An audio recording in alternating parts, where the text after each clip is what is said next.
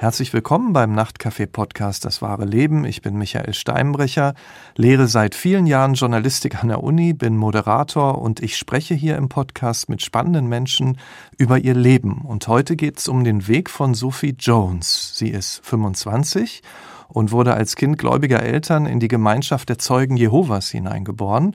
Irgendwann hat sie so sehr unter den dortigen Strukturen und den dadurch aufgetretenen Gewissenskonflikten gelitten, dass sie mit 18 aus der Sekte ausgetreten ist und ein komplett neues Leben begonnen hat. Sie lebt in der Nähe von Leipzig, arbeitet in einer Bibliothek, ist amtierende Miss Sachsen und ich freue mich, dass ich heute mit ihr reden kann. Hallo, Frau Jones. Ja, hallo. Ich freue mich, dass ich dabei sein darf. Ja, wir freuen uns erst. Äh, Frau Jones, erstmal herzlichen Glückwunsch zum Titel Miss Sachsen. Wie sehr haben Sie sich darüber gefreut, dass Sie sich da tatsächlich auch durchgesetzt haben? Vielen Dank erstmal. Also mhm. ich habe mich schon sehr gefreut, aber dadurch, dass es ja ein neues Konzept ist, ging es ja nicht nur darum, gut auszusehen, sondern natürlich auch eine Botschaft zu haben. Und ich bin auch sehr dankbar dafür, dass sich Menschen für meine Geschichte interessieren. Und das mhm. war ja auch einer der Gründe, warum ich mich bei Miss Germany beworben habe. Mhm. Wenn Sie schon Ihre Geschichte auch ansprechen, bei so einem Wettbewerb dabei zu sein, auch mitzumachen, ist das auch Teil Ihres neuen Lebens? Nicht unbedingt da mitzumachen, sondern einfach, dass ich selbst entscheiden kann, ob ich so etwas ja. mache, in welche Richtung ich mein Leben lebe und was ich machen möchte. Vor wenigen Jahren wäre das ja vielleicht noch nicht möglich gewesen, weil Sie Zeugin Jehovas waren. Viele kennen die Zeugen Jehovas dadurch, dass sie in der Fußgängerzone stehen, den Wachturm verteilen oder an der Haustür klingeln. Sie sind mit diesem Glauben aufgewachsen. Was ist denn, wie würden Sie das selbst beschreiben, so der Glaubenskern dieser Gemeinschaft? Also die Zeugen Jehovas stützen sich in ihren Lernen auf die Bibel, haben natürlich auch eine eigene Bibelübersetzung. Sie glauben an Jehova Gott, wie es der Name schon sagt, an seinen mhm. Sohn Jesus Christus und sind halt streng genommen nach den Merkmalen, die verschiedene Wissenschaftler aufgestellt haben, eine Sekte nach mhm. den Inhalten der Glaubensgemeinschaft. Ich denke, viele wissen so ein paar Sachen über die Zeugen Jehovas, wie dass sie keine Bluttransfusionen nehmen, dass sie keinen Sex vor der Ehe haben, dass sie nicht rauchen, keine Geburtstage, mhm. Weihnachten und so weiter feiern. Also es hat einen sehr großen Einfluss auf das Leben des Individuums. Und das, was Sie jetzt so allgemein erzählen, haben Sie ja alles selbst erfahren. Wenn wir mal so in Ihr Leben eintauchen bei all dem, was Sie auch an schlimmen Dingen erfahren haben. Da kommen wir ja auch noch dazu. Aber würden Sie sagen, erstmal war das vor allen Dingen Familie auch für Sie, diese Gemeinschaft? Total. Also ich habe mich gefühlt, als wäre ich in einer großen Glaubensfamilie. Man spricht auch immer von Glaubensbrüdern und Glaubensschwestern. Mhm. Und es ist natürlich für ein Kind super schön, so eine große Familie zu haben, so eine Gemeinschaft zu haben, wo man sich super sicher und geborgen fühlt und natürlich auch ein größeres Ziel verfolgt. Mhm. Also Sie haben sich da auch immer wieder richtig wohlgefühlt, aufgehoben gefühlt. Sagen Sie auch mit geborgen. Ne? Also das war einfach Ihre Welt und auch ein Schutz in gewisser Weise. Zumindest als kleines Kind, wo man natürlich noch nicht so drüber nachdenkt, ob das, was man tut, wirklich richtig und gut so ist. Mhm. Ähm, wie wurden Sie denn erzogen? Wie streng waren Ihre Eltern zu Ihnen?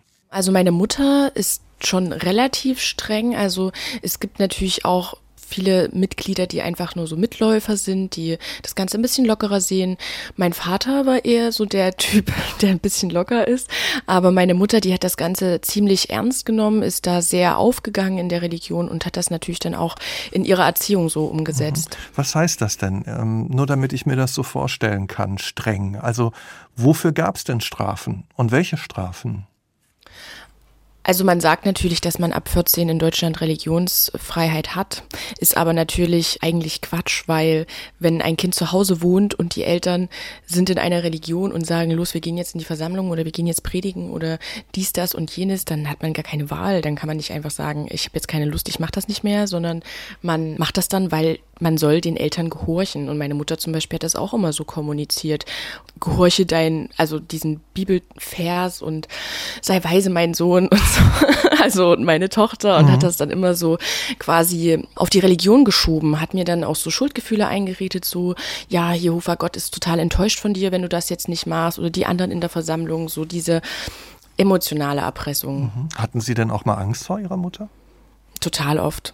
Also meine Mutter hat auch mich körperlich gezüchtigt, hat das auch mit Bibeltexten begründet, wer sein Kind liebt, der züchtigt Puh. es. Und mhm. ähm, ja, das war also sehr Ach, gespanntes Verhältnis, sagen wir es mal so. Und das war schon von Anfang an quasi so, seitdem Sie denken können oder, oder hat sich das entwickelt? Mm, also als ich so im Grundschulalter war, haben sich meine Eltern getrennt. Mhm. Mein Vater ist in diesem Zuge auch aus der Gemeinschaft ausgestiegen. Er war von da an ein Ausgeschlossener und Ausgeschlossene sind schlimmer als die Ungläubigen quasi, als die mhm. normalen sogenannten Weltmenschen. Und deswegen war er dann wie so ein Aussätziger und wurde von allen geächtet. Und ich als Kind hatte natürlich noch ein Recht, auch gesetzlich gesehen meinen Vater weiterhin zu sehen. Es war dann an den Wochenenden immer mal und hatte eigentlich immer ein gutes Verhältnis zu ihm. Aber dadurch hat sich dann, also ich bin bei meiner Mutter geblieben. Sie hat mich weiter mit in der Lehre der Zeugen erzogen mhm. und stand dann da so ein bisschen zwischen den Stühlen. Mhm. Wenn wir nochmal in die Zeit davor schauen. Ich meine, Sie waren ja dann irgendwann auch auf einer staatlichen Grundschule. Ne? Mhm. Hatten Sie denn da Freundinnen und Freunde? Je, die Katze geht ins Schlafzimmer. Wir haben eine Katze, ja, das ist doch nett. Ich habe zwei. Ja, wie ja. heißen die denn? Ja, Johnny und Jack. Aha, und die streichen im wahrsten Sinne des Wortes immer so um sie rum. Genau. Johnny und Jack. Ja, Johnny dann herzlich willkommen, Johnny und Jack. Die ja. melden sich dann vielleicht nochmal zu Wort. Genau, gar kein Problem. Ja, wir waren ja in der Grundschule. Hatten Sie Freundinnen und Freunde dort? Also ich habe mich nicht völlig separiert. Also wenn es jetzt in der Grundschule natürlich wird diese ganze Geschichte mit Ostern, Weihnachten und so natürlich ein mhm. bisschen mehr zelebriert als in den späteren Jahren. Also da wird da gebastelt und Lieder gesungen und so. Das habe ich dann natürlich alles immer nicht mitgemacht. Aber in der Grundschule haben sind die Kinder, glaube ich, noch nicht so gemein. Also da ist das noch nicht so schlimm. Wenn ein Kind ein bisschen anders ist, da wird das eher noch toleriert. Und ich hatte schon so ein paar Freunde. Aber mhm. der Großteil meiner Freunde war eigentlich immer in der Versammlung. Also es waren eigentlich alles andere Zeugen Jehovas. Mhm. Und wenn Sie sagen, in der Grundschule sind die Kinder noch nicht so gemein, war das später denn anders? Ja, also als ich dann so, ich bin ab der fünften Klasse aufs Gymnasium und ähm, dann hat man natürlich auch neue Lehrer, musste ihnen das auch alles nochmal erklären, was man alles nicht macht, neue Mitschüler und ähm, das war mir dann selber auch immer so unangenehm, weil ich, also davor musste ich selber das nie erklären, was ich alles nicht mache und nicht darf. Und ich hatte dann immer Angst davor, dass ich gar nicht richtig weiß oder gar nicht richtig erklären kann, warum ich denn gewisse Sachen nicht mache, mhm. weil ich es ja einfach so von meinen Eltern übernommen habe. Mhm. Und dann haben Sie sich, also es hört sich so an, als ob Sie sich dann so ein bisschen zurückgezogen haben? Oder wie haben Sie dann darauf reagiert, dass Sie es nicht erklären wollten, also um gar nicht in diese Situation zu kommen? Also es wusste natürlich jeder, dass ich Zeugen Jehovas bin. Sowas spricht sich ja dann auch schnell rum. Und man hat es mir halt auch angemerkt. Ähm, Woran? Also einfach, ich na, zum Beispiel mit dem Predigen oder ich habe ja auch immer gebeten vorm Essen oder so. Wenn mhm. das, also ich habe immer versucht, dass es keiner mitkriegt, aber andererseits, wenn ich es nicht gemacht hätte, wäre ja Gott enttäuscht gewesen. Und ich habe natürlich auch versucht, in der Schule meine Mitschülern und Lehrern irgendwo so ein bisschen zu predigen, weil ich wollte sie ja quasi erlösen. Ich wollte ihnen ja helfen, dass sie auch den Weg zu Gott finden. Mhm. Und das ist natürlich nicht immer so auf offene Ohren gestoßen. Ja, ich meine, wenn wir anders sind, dann ist es ja gerade auch in der Schule oft so, ich glaube, da haben ganz viele die Erfahrung gehabt und gemacht, dass man es dann auch schwer hat. Ne? Und äh, haben Sie auch Mobbing erlebt dann in dieser Zeit? Ja, schon. Also es hätte auch schlimmer sein können, aber doch, definitiv. Also ich glaube auch, wenn ich von den Mitschülern ja nicht so unter Druck gesetzt worden wäre und da mehr Verständnis irgendwo mir entgegengebracht worden wäre, hätte ich es vielleicht auch eher geschafft, mich irgendwo ähm, davon zu lösen oder auch meinen Blick darauf ein bisschen zu ändern. Weil ich war ja immer eigentlich froh, wenn ich nicht zu Hause bei meiner Mutter sein musste. Andererseits war ich in der Schule immer ja, wie soll ich sagen, so auf Gefahr aus, immer so in Hab-Acht-Stellung, ob jetzt irgendwie wo ein Fehler oder eine Versuchung lauern könnte oder jemand halt, ja, mir eine Falle stellt und also, ja. Also wenn Sie mal eine Mitschülerin sympathisch fanden, war dann immer noch so ein, so ein Rest Misstrauen da, dass Sie dachten, hm, vielleicht hat die doch einen schlechten Einfluss auf mich? Definitiv. Also mir wurde ja auch immer so vermittelt, nicht nur von meiner Mutter, sondern auch in der Versammlung, dass man sich Freunde suchen soll, die natürlich den Glauben auch teilen, die dieselben Ziele verfolgen, dieselben Wertmaßstäbe haben und dass alle anderen Menschen, die Weltmenschen quasi, irgendwo schlechter Einfluss sind, schon allein deswegen, weil sie nicht an Jehova Gott glauben und natürlich auch mich damit in meinen Zielen irgendwo von ihm abbringen. Heißt dann schlechter Einfluss satanischer Einfluss? Ja, kann man schon so sagen. Also Jehovas Zeugen sagen immer, dass die Welt in der Hand dessen ist, der böse ist. Quasi Satan beherrscht diese Welt. Und man kann sich nur mit dem Glauben davor schützen. Und grob gesehen, alle Menschen, die in der Welt leben und keine Zeugen Jehovas sind, unterliegen halt diesem satanischen Einfluss, ja. Haben Sie dann auch manchmal gedacht, wenn Mitschülerinnen blöd zu Ihnen waren, gemein zu Ihnen waren, na, ihr werdet schon sehen, wenn der Weltuntergang kommt, dann seid ihr dran und ich nicht? Tatsächlich ja. Also wenn mal wirklich jemand gemein zu mir war oder so, ich habe dann innerlich, man hat ja so ein elitäres Denken. Ich habe immer gedacht, ihr lacht jetzt vielleicht, aber am Ende, hm. wenn ich Hamagedon überlebt habe und auf ewig im Paradies bin, dann habt ihr ja das Problem. Weil ich bin quasi der Sieger. So. Also es ist schon tatsächlich so gewesen, dass sie auch dachten, ja, die Mitschülerinnen, auch die Lehrerinnen und Lehrer, die sind alle schon irgendwie von Satan gesteuert, vom Teufel gesteuert. Ja? So in etwa, ja. Beziehungsweise haben sie halt nicht die Erlösung, die ich habe. Ich habe quasi Gott auf meiner Seite. Wen haben die? Ich meine, Sie haben ja auch schon angedeutet, es gibt die Sache mit dem Geburtstag, dass Sie keinen Geburtstag gefeiert haben. Auch die Bluttransfusion. Wie war das denn da bei Ihnen, auch als Sie aufgewachsen sind? Waren Sie auch davon überzeugt? Also angenommen, Sie wären verletzt gewesen, ins Krankenhaus gekommen, hätten Sie auch gesagt, auf keinen Fall? Bluttransfusion? Also ich hatte schon als kleines Kind immer so einen Zettel, das nennt sich Blutausweis. Da stand mein Name drauf und meine Eltern haben da unterschrieben und den hatte ich immer dabei, falls ich mal auf einem Schulausflug oder was auch immer mal einen Unfall habe und eine Bluttransfusion hätte bekommen müssen, hätte ich das auch selber abgelehnt. Also ich hätte das dann den Ärzten gezeigt und selbst wenn sie mich gefragt hätten, naja, aber willst du dann denn wirklich sterben, hätte ich gesagt, ja, für Gott will ich sterben. Für Gott und den Glauben, den sie dort vermittelt bekommen haben. Das hätten Sie genau, gemacht. Mhm. weil ich ja der Ansicht war, dass dieses irdische Leben jetzt, in dem ich jetzt lebe, quasi gar nicht das wahre Leben ist. Das ist ja gar nicht das echte Leben. Deswegen kann man hier schon sterben. Ich werde eh im Paradies wieder auferstehen. Sie haben ja schon angedeutet, Ihre Eltern haben sich irgendwann getrennt. Wann war das nochmal? Wie alt waren Sie da genau? Mm, das war ich so im Grundschulalter. Im Grundschulalter. Ja. Ähm, von wem ging das denn aus? Ach, mit Trennung, das ist so ein bisschen kompliziert. Also bei Jovas Zeugen darf man sich nur scheiden lassen, quasi, wenn es einen biblischen Scheidungsgrund gibt. Und der einzige biblische Scheidungsgrund ist Hurerei, also wenn einer von beiden Ehebruch begeht. Das war bei meinen Eltern nicht der Fall. Und dann ist die Scheidung natürlich vor Gott nicht rechtskräftig. Das heißt, man darf eigentlich sich auch danach nicht wieder einen neuen Partner suchen, weil man ja vor Gott quasi noch mit dem ursprünglichen Partner verheiratet ist.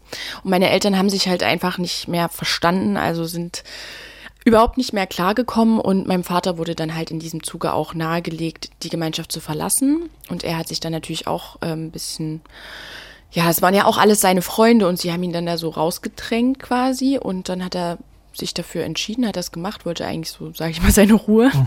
Und ja, die hat er dann auch gehabt, weil er dann halt von allen geächtet wurde. Hm.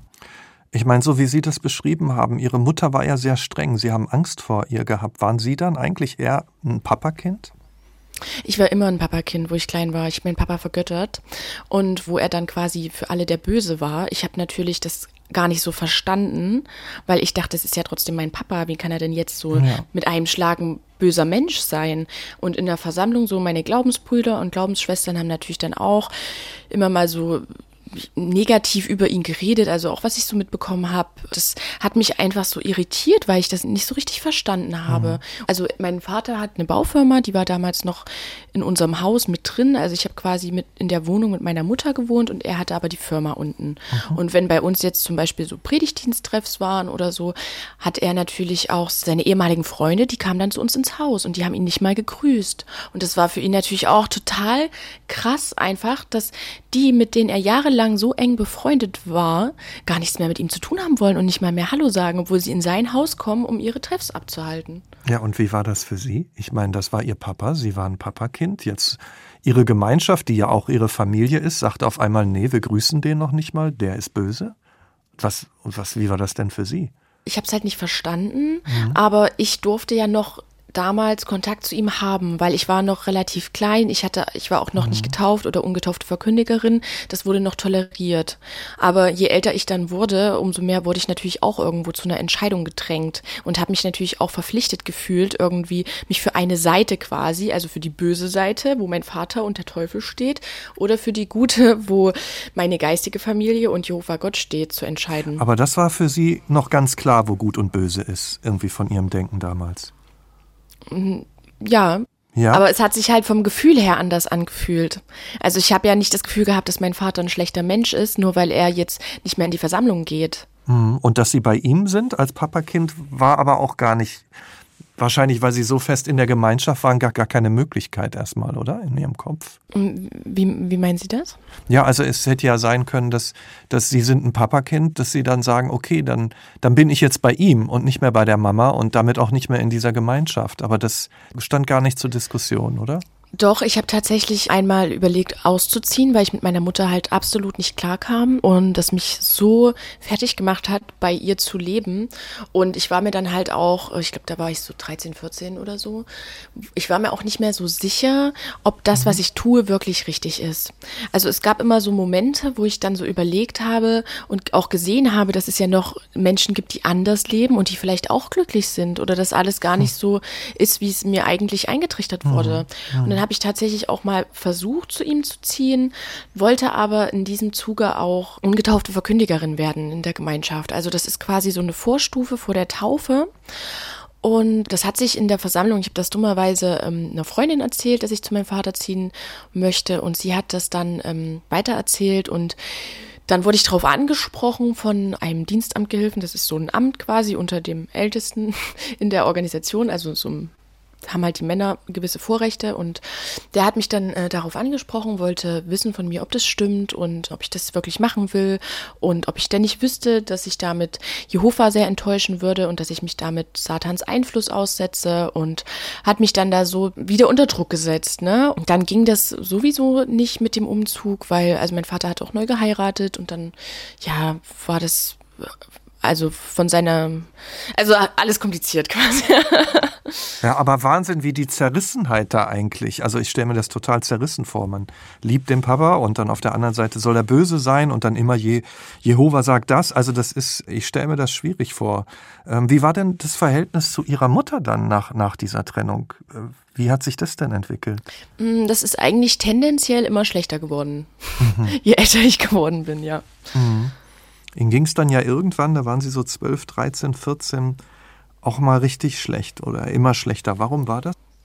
Genau, also ich habe tatsächlich auch dann einen Suizidversuch gehabt, der allerdings nicht geklappt hat. Also hört man ja. Zum Glück, sage ich, zum Glück, ja. Mhm. Ja, ich habe halt damals ähm, tatsächlich auch Gott angefleht, dass er mich bitte sterben lässt, weil ich es einfach nicht mehr ertragen habe.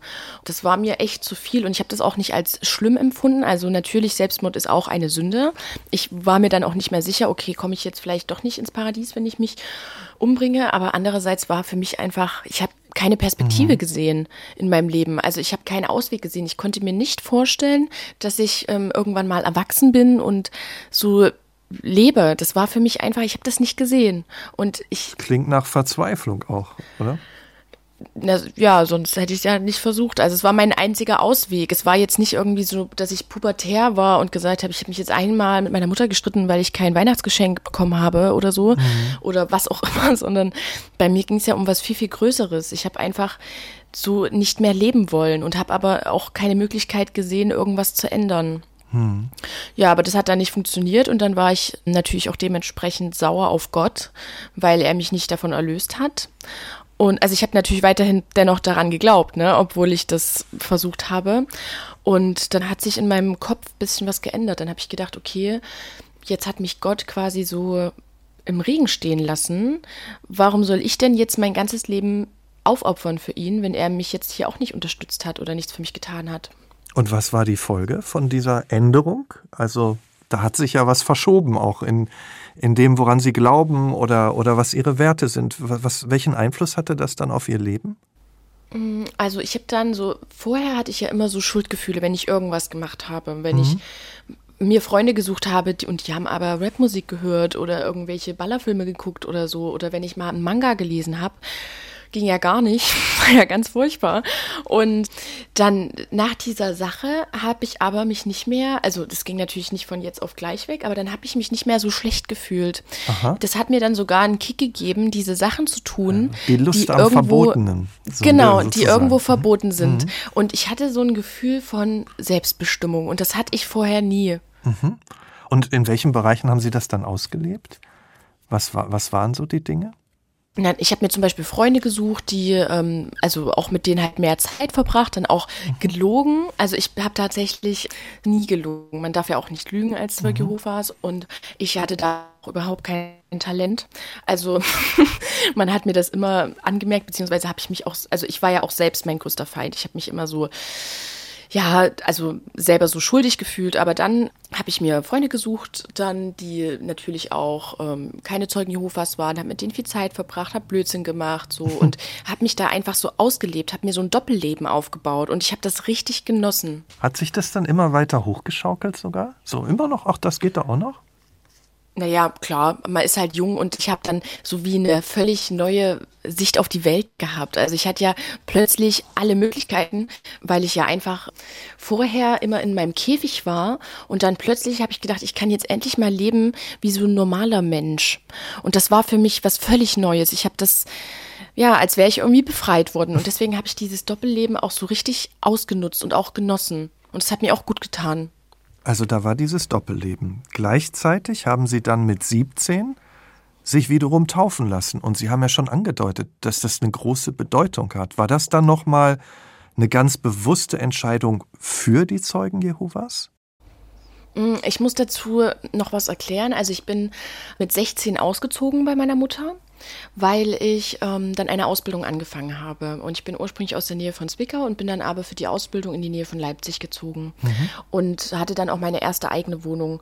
Und dieser Moment war für mich eigentlich, also wo ich dann auch in der 10. Klasse war und gemerkt habe, okay, ich habe hier tatsächlich Perspektiven, von meiner Mutter wegzukommen und endlich ein eigenes Leben anzufangen.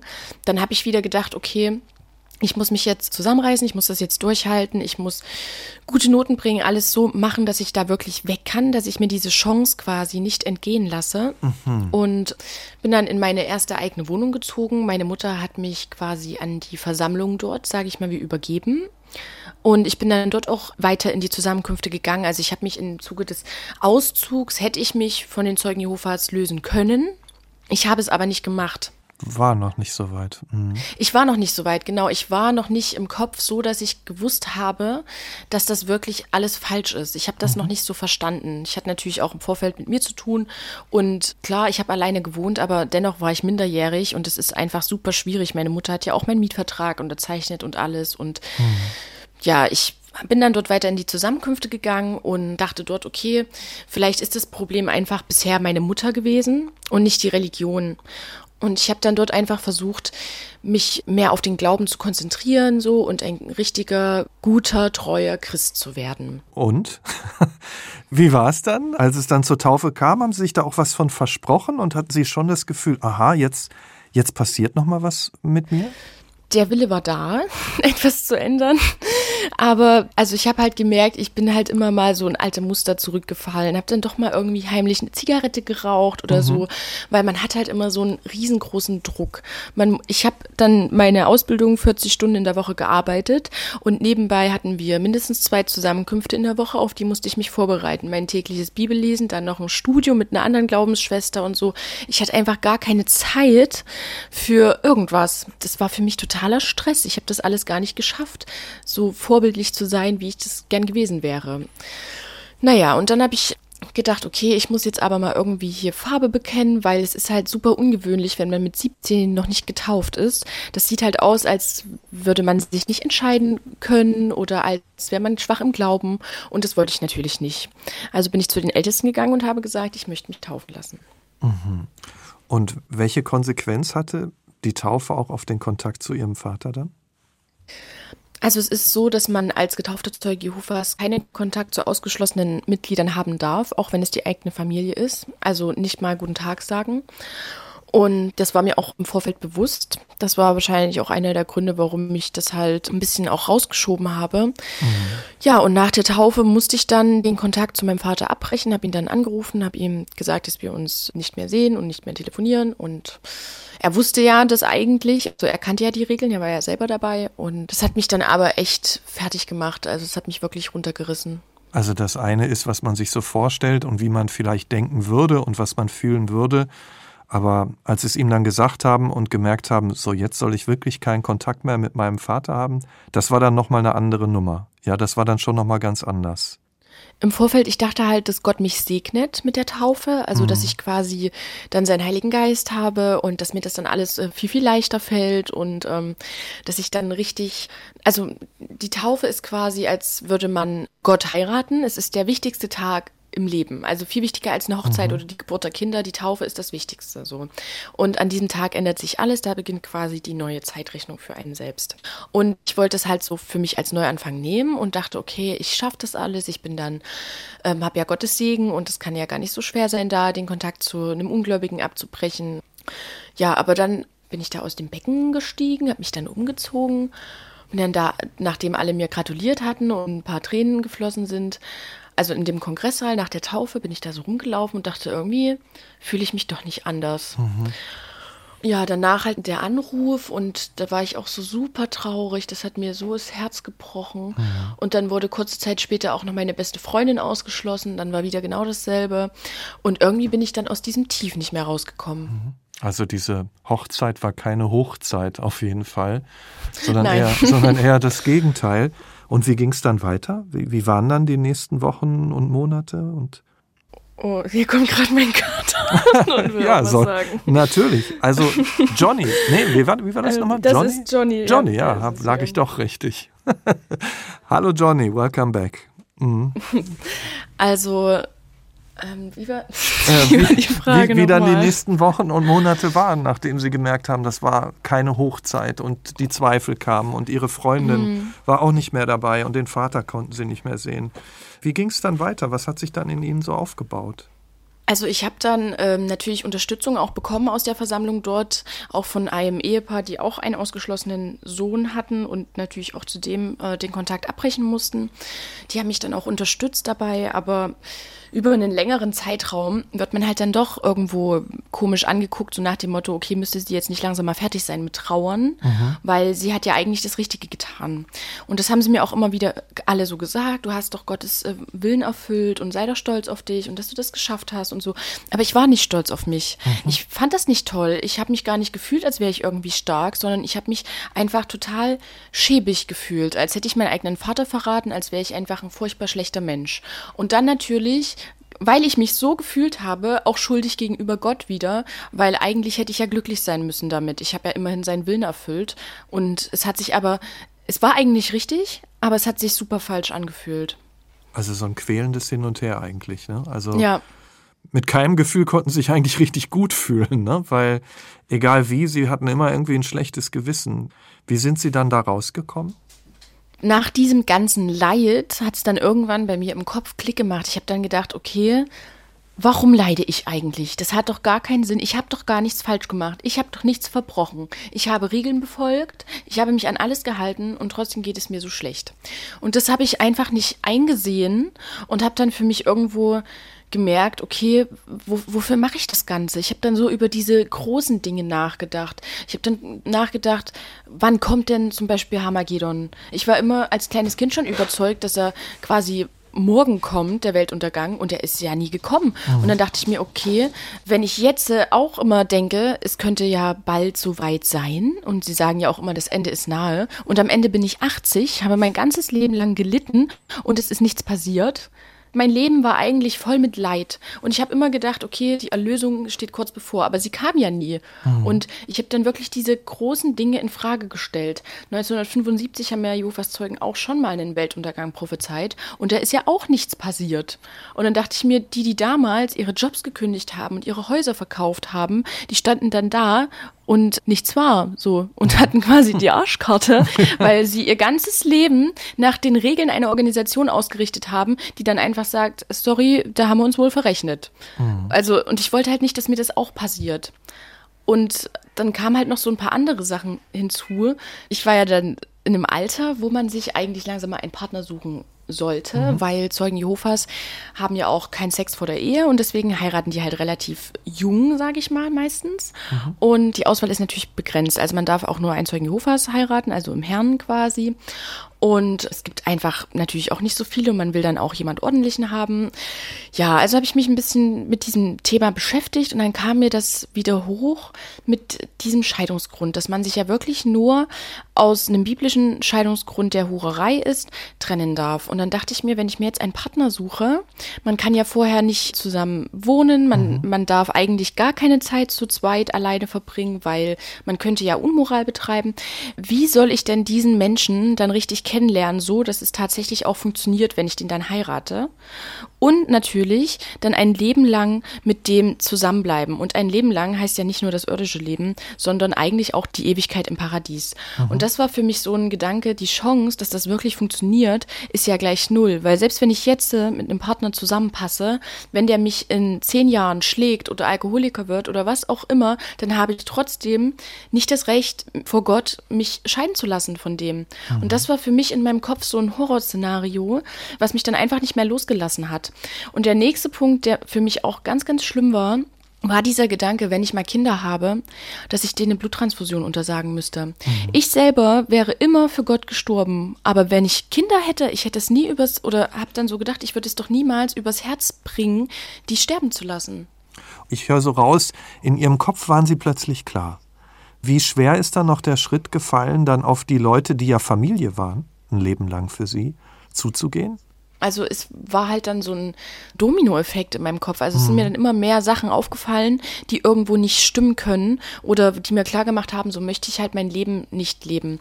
Andererseits ist es natürlich nicht so gewesen, dass ich plötzlich nicht mehr an Gott geglaubt habe oder mhm. so, weil es war ja mein Lebensinhalt. Der Glaube war mein Lebensinhalt und ich dachte mir, okay, will ich wirklich all das, was ich die letzten 18 Jahre gemacht habe, wegwerfen? Also ich stehe ja dann ohne nichts da. Und wenn ich ausgeschlossen werde, darf natürlich meine ganze geistige Familie auch niemals wieder ein Wort mit mir reden. Mhm. Und das musste ich mir irgendwo bewusst machen.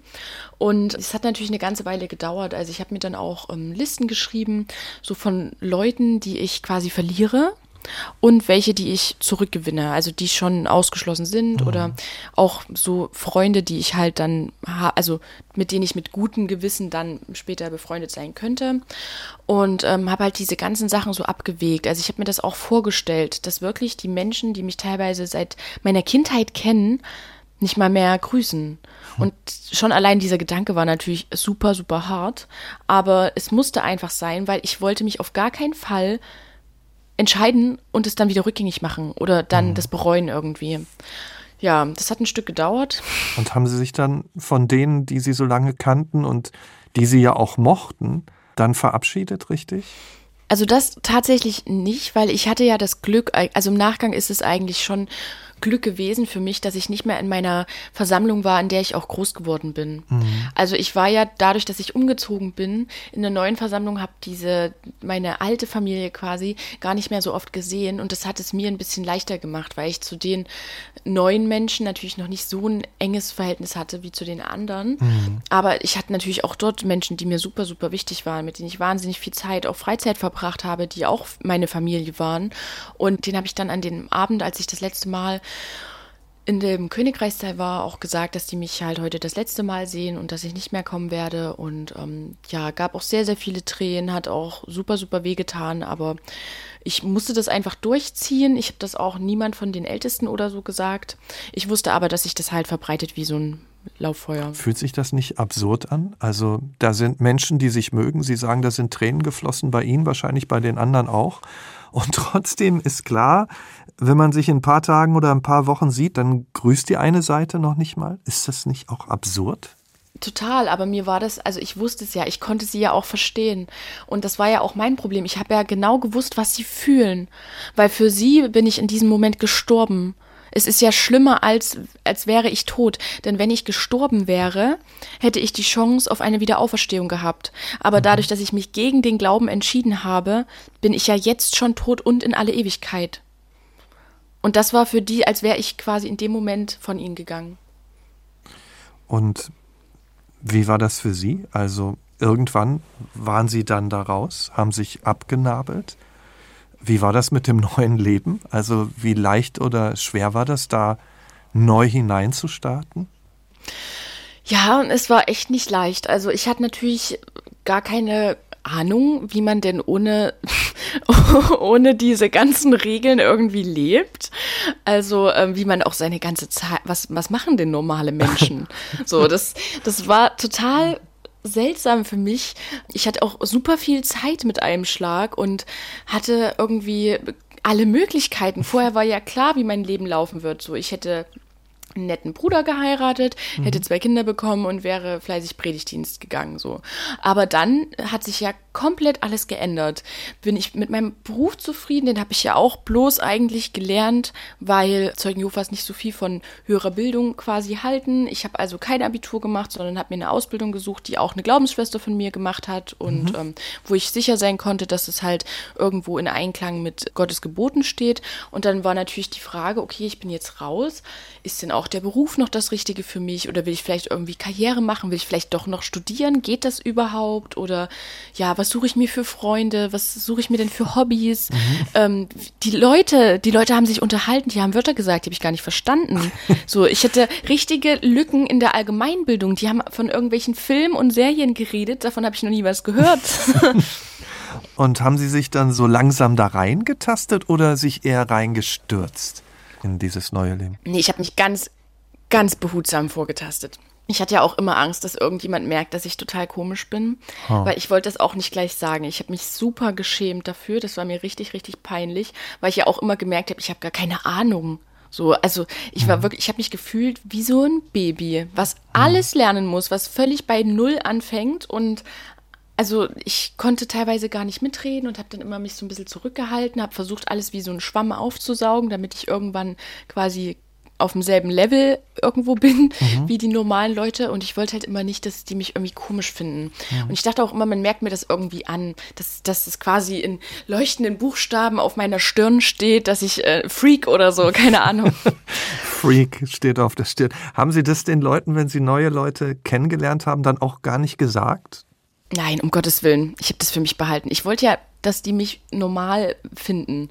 Also, dass ich für die rüberkomme wie ein normaler Mensch und nicht wie so eine Verrückte. So. Mhm. Und ich habe das, es war mir so unangenehm, das war mir so peinlich. Und dann, wenn ich mal wirklich jemand richtig eng als Freund kennengelernt hatte, dann habe ich das mal so im Vertrauen erzählt und es war mir aber auch super unangenehm. Und ich wollte auch nicht, dass sich das irgendwie rumspricht oder so. Ich habe mich einfach nur geschämt. Meine, Sie haben ja gesagt, das war wie so ein Baby. Ne? Nun, Baby mhm. ähm, hat ja noch nicht so viel Vergangenheit, startet ja quasi wieder frei. Sie hatten ja aber zwei Jahrzehnte mit Ängsten gelebt. Ne? Konnten Sie die denn so einfach loswerden oder haben die auch noch gearbeitet in Ihnen? Also die Angst vor dem Weltuntergang, die ganzen Ängste, was falsch zu machen. Wie sehr waren die noch da? Also ich hatte eigentlich immer Angst. Ich habe auch so eine Art ähm, Verfolgungswahn entwickelt, wo ich dann draußen war. Also beziehungsweise hatte ich den auch schon vorher, wo ich halt mein Doppelleben lebte, hatte ich immer Angst, dass mich irgendjemand sieht oder dass irgendjemand was mitkriegt oder dass ich auffliege oder mhm. was auch immer. Und das hat mich natürlich nicht sofort ähm, losgelassen, als ich dann mich dazu bekannt hatte, quasi ein böser Mensch zu sein, sondern das war ja weiter da. Ich hatte immer Angst. Ich weiß auch gar nicht so richtig, wovor. Mhm. Ich hatte nicht unbedingt Angst, dass jetzt äh, mich ein Blitzschlag vom Himmel trifft oder so, aber irgendwie, ich habe mich so wehrlos gefühlt. Und das hat wirklich viele Jahre gedauert, bis das weggegangen ist. Hat es dann auch aufgehört, dass Sie sich für Ihr Leben oder für Ihre Vergangenheit geschämt haben? Das hat tatsächlich erst aufgehört, als ich mein erstes YouTube-Video gemacht habe, mhm. weil ich habe vorher nie großartig mit irgendjemandem darüber geredet. Und wenn ich das doch mal erzählt habe, dann war mir das, wie gesagt, immer super unangenehm. Und da gab es so einen Moment, da hatte ich das meiner ähm, Chefin erzählt und die hat das einer Freundin erzählt. Und das habe ich dann mitgekriegt und habe ich gesagt, wie kannst du das erzählen? Und also ich habe mich so bloßgestellt gefühlt und die hat das aber gar nicht so empfunden. Die hat gesagt, das ist doch, du kannst doch gar nichts dafür, das ist doch überhaupt nicht schlimm so, mhm. du musst dich doch dafür nicht schämen.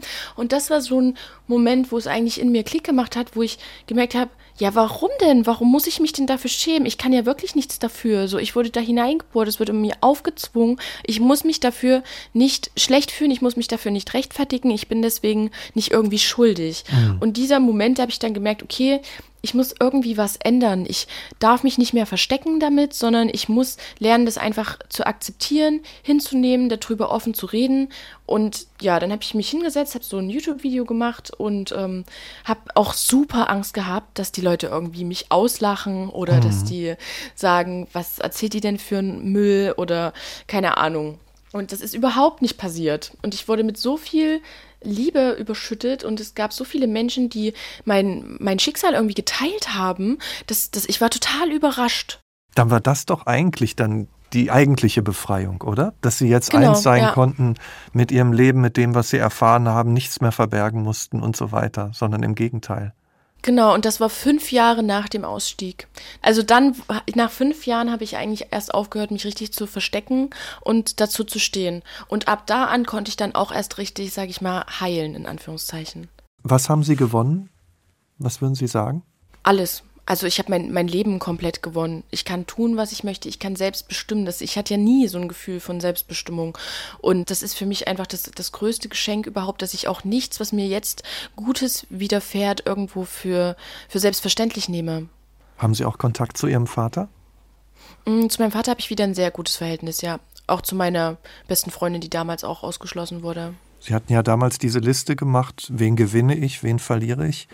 Wenn Sie dann so mit ihm zusammen sind oder auch mit Ihrer Freundin, ist das dann schon so eine Dankbarkeit, dass Sie denken, ja, Sie haben hier im wahrsten Sinne des Wortes auch vor Augen, dass Sie das Richtige getan haben?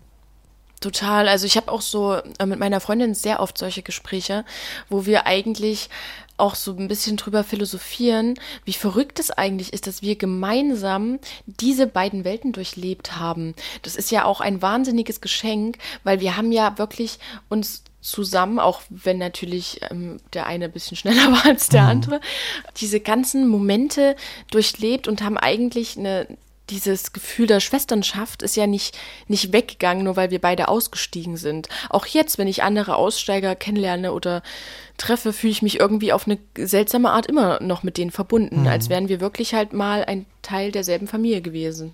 Haben Sie auch irgendwas verloren? Eigentlich nicht, nee. Kontakt zur Mutter kann ja eigentlich gar nicht mehr da sein, oder? Nee, gar nicht. Also meine Mutter habe ich, die hat es nur durch Buschfunk dann auch erfahren, dass ich mhm. ausgestiegen bin. Die hat mich dann einmal angerufen ja, und dann war ich vor ein paar Jahren mal ganz kurz ähm, mit dem Fernsehen bei ihr. Das fand sie aber nicht so lustig. Mhm. Und das waren aber auch bloß fünf Minuten. Und das war für mich auch so, also ich habe auch gemerkt, ich bin gar nicht bereit dafür. Da kamen wieder meine ganzen Ängste hoch und ich habe dann gemerkt, okay, ich muss da einfach, also das war nicht so, also ich wollte auch gar nicht mit ihr reden oder so. Ich habe da gar kein Bedürfnis. Und jetzt auch, ich bin super glücklich, dass wir keinen Kontakt haben. Ich brauche das gar nicht und ja. Und wenn Sie jetzt an die Gegenwart denken und vielleicht auch an die Zukunft, was ist Ihnen heute wichtig im Leben? Also mir ist eigentlich wichtig, anderen etwas mitzugeben, dass ich vielleicht irgendwo Menschen, die in der ähnlichen Lage sind, wie ich es damals war, irgendwo helfen kann, sich gewisse Sachen zu ersparen. Ich bin ja super dankbar für das, was ich jetzt habe. Ich sehe das ja als Geschenk an und nicht als selbstverständlich. Und ich weiß, dass es viele gibt, die dieses Glück nicht haben, jetzt so mit ihrer Erfahrung mhm. klarzukommen wie ich. Und ich möchte was weitergeben. Ich möchte irgendwo was verändern. Ich möchte einen Fußabdruck hinterlassen. Da sind Sie ja dabei. da sind Sie ja dabei. Und bei dem, was Sie gesagt haben, möchte ich Karriere machen oder wie auch immer, haben Sie da auch Ihren Weg gefunden? Haben Sie das Gefühl, da sind Sie mit allem im Reinen? Ist das so in der Balance, wie man ja heute sagt? Unglaublich. Also ich habe jetzt seit ähm, einer Woche meinen Bachelorabschluss. Gratulation. Und äh, Dankeschön, Dankeschön. Ähm, Was war das nochmal genau für ein Bachelor? Bibliothekswissenschaften. Ah, super. Gratulation. Ja, habe ich habe die letzten viereinhalb Jahre nebenberuflich studiert, ähm, habe dafür eine Begabtenförderung gekriegt. Also das mhm. war auch sowas, wo ich dachte, krass, es ist wirklich alles möglich in dieser Welt. und ähm, also, weil ich bin ja wirklich nicht begabt, aber irgendwie ist es doch passiert. Ja, bin jetzt Ausbilderin, bin im Prüfungsausschuss und ja, habe jetzt auch mein erstes Buch geschrieben, meine Autobiografie mit 25. Mhm. Das war auch so ein riesiger Meilenstein. Und diese ganzen Sachen sind für mich eigentlich so ein, so ein Zeichen dafür, wie toll das Leben sein kann, wenn man bereit ist, auch wirklich zu kämpfen und sich nicht unterkriegen zu lassen. Dann genießen Sie weiter die Möglichkeiten dieser Welt. Vielen Dank, Frau Jones. Danke auch. Und vielen Dank auch an Sie fürs Zuhören. Falls Sie es nicht schon längst getan haben, abonnieren Sie unseren Podcast auch gerne oder erzählen Sie Ihren Freundinnen und Freunden davon. Und wenn auch Sie Ihre ganz persönliche Geschichte erzählen wollen, melden Sie sich einfach bei uns. Vielleicht unterhalten wir uns dann hier in zwei Wochen beim Nachtcafé-Podcast Das wahre Leben. Ich bin Michael Steinbrecher. Wir hören uns. Nochmal danke, Frau Jones.